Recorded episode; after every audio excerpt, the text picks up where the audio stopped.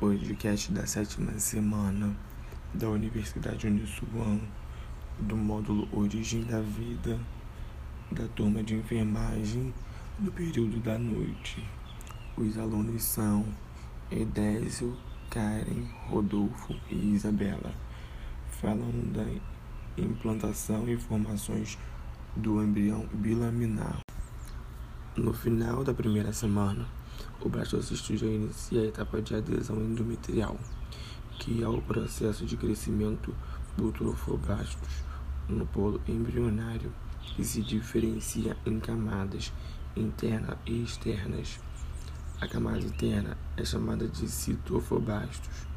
A camada externa é chamada de sinciotrofoblastos, que por sua vez ela atua de forma corrosiva.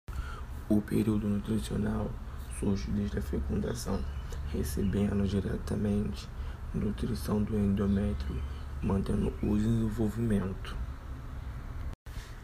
Os sinciocitofoblastos têm a importante função de secretar o HGG, que atua no corpo lúteo, localizado no ovário, durante a gestação, promovendo também a manutenção das funções endócrinas, que é responsável pelas secreções hormonais.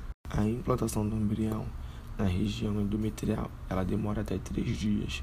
Nesse período, a protease atua facilitando a penetração do cincio ou trofobastos.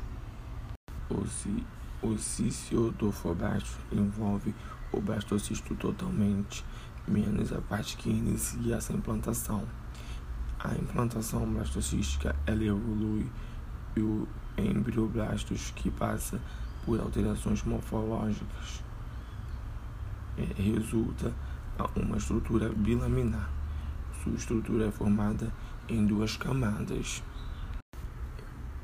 Epiblastos ou exodermo primitivo, que é a camada celular mais espessa e colunar, e ela dá origem ao assoalho da cavidade amniótica hipoblastos ou endoderme primitiva, uma camada celular mais delicada e tem seu formato de cuboides adjacente à cavidade exocelônica.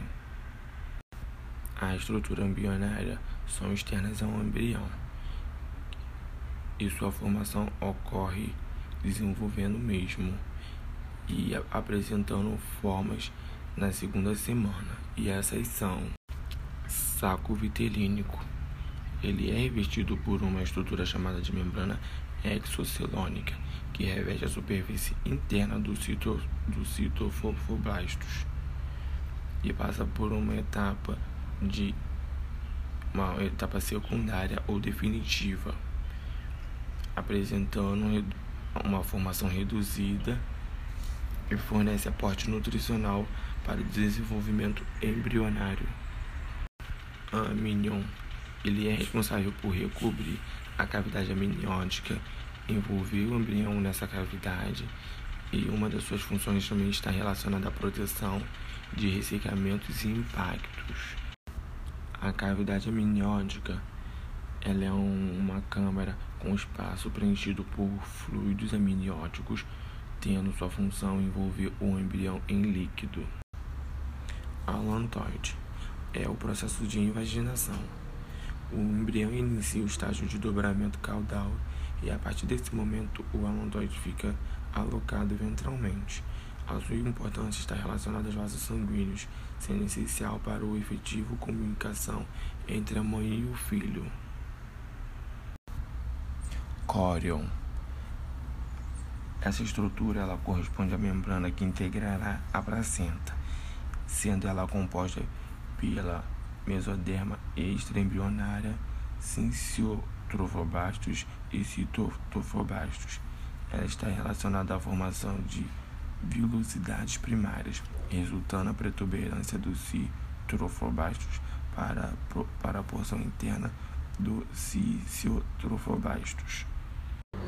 Podcast da semana 7 da Universidade Uniswan do módulo Origem da Vida da turma 2002 do turno da, do turno da noite, dos alunos Edésio, Karen, Rodolfo e Isabela, falando da implementação e formação do embrião bilaminar.